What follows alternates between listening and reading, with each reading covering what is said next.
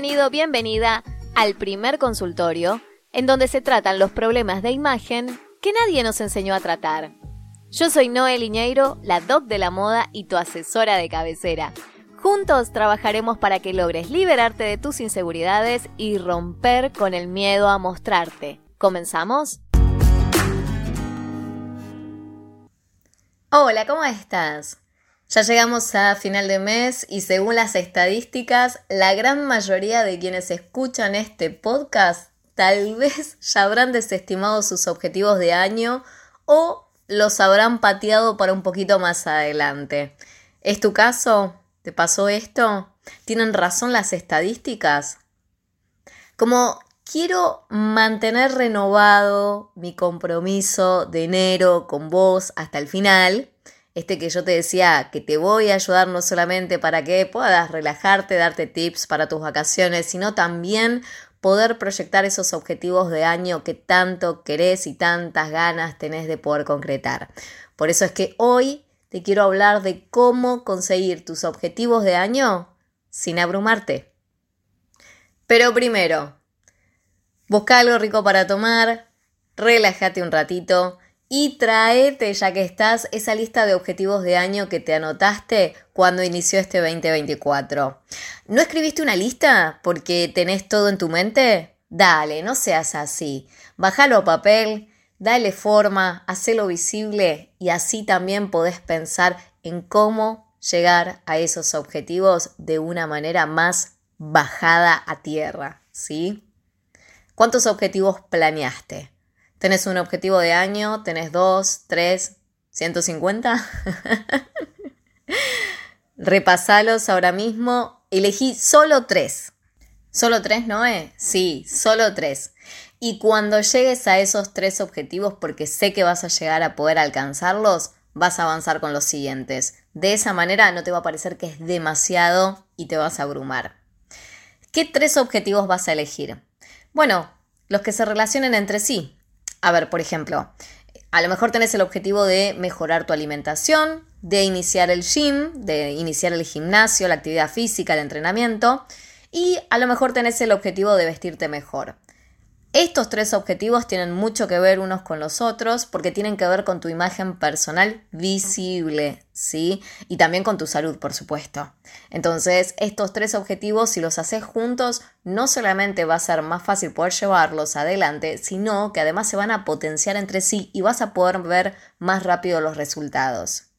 Tal vez tu objetivo va por el área más del trabajo, ¿no? Y decís, bueno, mi objetivo es cambiar de trabajo, eh, también mejorar mi imagen profesional y estudiar inglés porque sé que eso me va a ayudar a mm, aspirar a otro tipo de trabajo. Bueno, estos tres objetivos también están relacionados y es importante que te plantees cómo entre sí pueden potenciarse para alcanzar eso más grande que es lo que estás buscando, ¿sí? Que a lo mejor esa motivación es justamente tener eh, o un ascenso profesional o tener otro rango de salario o tener otra experiencia laboral o ir a trabajar ese lugar que tanto te gustaría trabajar.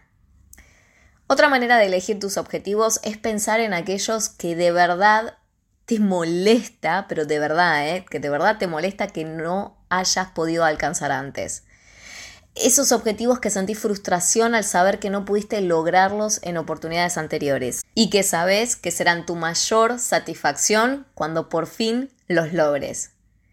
Ojo, eh, que acá tu motor no tiene que ser la frustración, sino la satisfacción que sabes que vas a tener en el futuro, ¿sí? Ese es tu motor.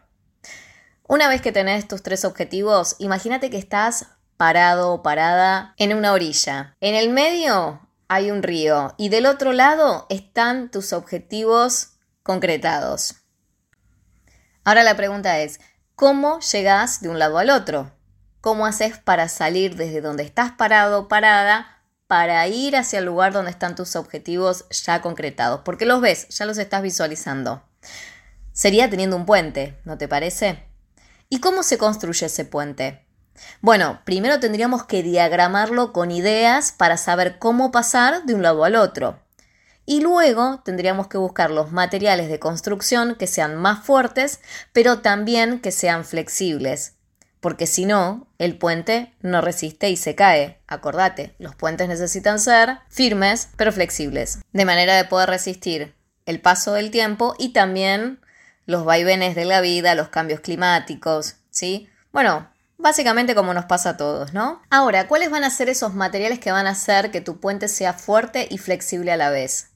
Los hábitos diarios hábitos diarios, flexibles y hechos a tu medida. Por ejemplo, supongamos que tu mayor desafío es ser ordenado, ordenada. Tu habitación, tu armario o tu casa son un desorden con el cual lidias a diario. Lidias porque te molesta que si cae alguna persona de imprevisto, si llega alguna persona de imprevisto, tenés que correr a ordenar o tal vez, por el contrario, te molesta haberte dado por vencido o por vencida. Entonces te diste por vencido con el tema y es como que mm, ya ni siquiera me interesa, ya no hago nada por eso, ¿sí? Y a lo mejor en el fondo querés cambiarlo, pero al mismo tiempo te falta la constancia y también el tiempo disponible para poder hacerlo. Un hábito flexible podría ser reservarte 15 minutos diarios de orden todos los días en donde limpies u organices una habitación de tu casa a la vez. Parece poco, pero a lo largo de la semana suma un montón, te lo puedo asegurar. Vas a poder ver la diferencia entre cuando no lo hacías y cuando comenzaste a hacer ese pequeño cambio diario. Es un cambio diario de 15 minutos que al final del mes realmente vas a encontrar una diferencia. De más está decirte que te vas a ahorrar de pasarte tus días de descanso haciendo tareas domésticas. Son los mismos 15 minutos que puedes usar para hacer ejercicios todos los días en tu casa. Y variado, por ejemplo, lunes decidís trabajar la parte abdominal, martes la parte de piernas, miércoles los bíceps. Bueno, me entendés, ¿no? Y si lo querés aplicar al trabajo o al estudio, esos 15 minutos también van a ser maravillas. Pero ¿Querés que te diga qué es lo que hace que consigas tus objetivos? Tu motivación. Y esa sí que no la vas a encontrar en una lista fría que diga objetivos de año, dos puntos. Uno, estudiar. Dos, inglés. Tres, vestirme mejor. Cuatro, volver al gym. Cinco, comer sano. Seis, tener un armario ordenado. No, no. Lamento decirte que no va por ahí. Se trata de tener fuego interno, de eso que hace que te sientas realizado o realizada, que sientas orgullo de vos, que te aporta plenitud y te hace feliz. Eso, mis queridísimos escuchas y amigos, es la concepción personal del éxito. ¿Qué es el éxito para vos? ¿Qué te hace feliz?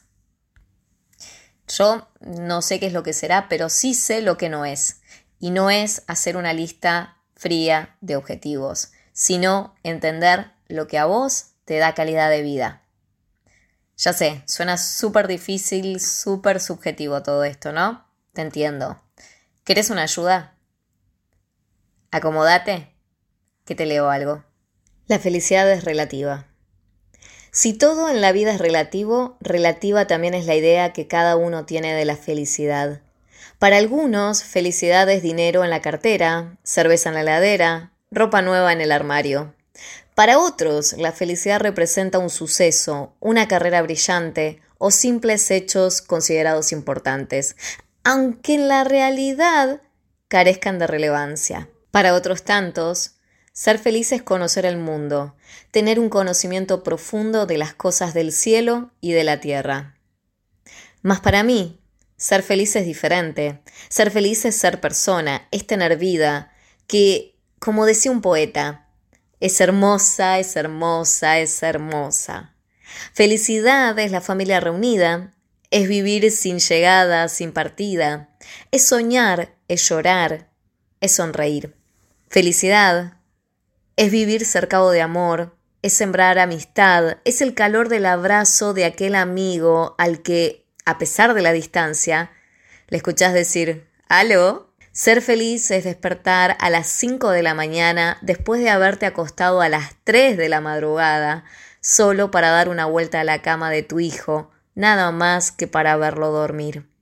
Ser feliz es tener un cálido hogar, es la sencillez de una mesa, es un té caliente al desayuno, es la dulce melodía de un CD para inspirar al corazón. Ser feliz es disfrutar del sol radiante, del frío congelante, de la lluvia o del temporal. Ser feliz es brindar afecto a los demás, a todos los que se cruzan en tu camino. Ser feliz es hacer de la vida una gran aventura, una mayor locura, un enorme placer, pero ante todo, la verdadera felicidad consiste en proceder bien en todos tus actos. Es no tener nada de qué arrepentirse, es no dañar. Exactamente, la felicidad es estar en paz contigo. El fragmento que te acabo de leer pertenece a un libro que se llama Un Mundo Mejor. El compilador dentro de este libro es Fernando Perfetti y eh, tuve el placer de que haya llegado a mí eh, esta pequeña, este pequeño fragmento a través de Marce, así que este episodio está dedicado a ella. Marce es mi profe de yoga que tiene, la verdad, fragmentos de libros increíbles que me da mucho placer por compartírtelos a través del podcast. Ojalá que te haya gustado y que te ayude también a descubrir cuál es el sentido del éxito para vos, el sentido de la felicidad, qué es lo que te motiva, qué es lo que te lleva adelante, qué es lo que abre ese fuego dentro de tu pecho. Y ahí te vas a dar cuenta que los hábitos diarios que puedas comenzar no se basan solamente en respetar una lista de objetivos anuales, sino que se basa en lo que realmente te da calidad de vida, en lo que realmente querés, en lo que te hace bien y en lo que aviva ese fuego interno. Así que espero que el episodio de hoy te haya ayudado para que no te abrumes con tus objetivos de año, para que puedas ir para adelante y buscar siempre más y estar mejor. Ahora sí, acordate que sos más fuerte que tus excusas. Es hora de renovar tu imagen y destacar tus fortalezas, porque es tiempo que las cosas cambien a tu favor. Gracias por quedarte hasta el final. Beso grandísimo. Esto fue el consultorio de imagen. Si querés que nos contactemos, no dejes de buscarme en noelineiro.com o en mis redes sociales. Si te gustó este episodio, no te olvides de seguir el programa en tu plataforma de podcast y no dejes de compartirlo si sabes que a alguien le puede servir este contenido. Gracias por estar del otro lado.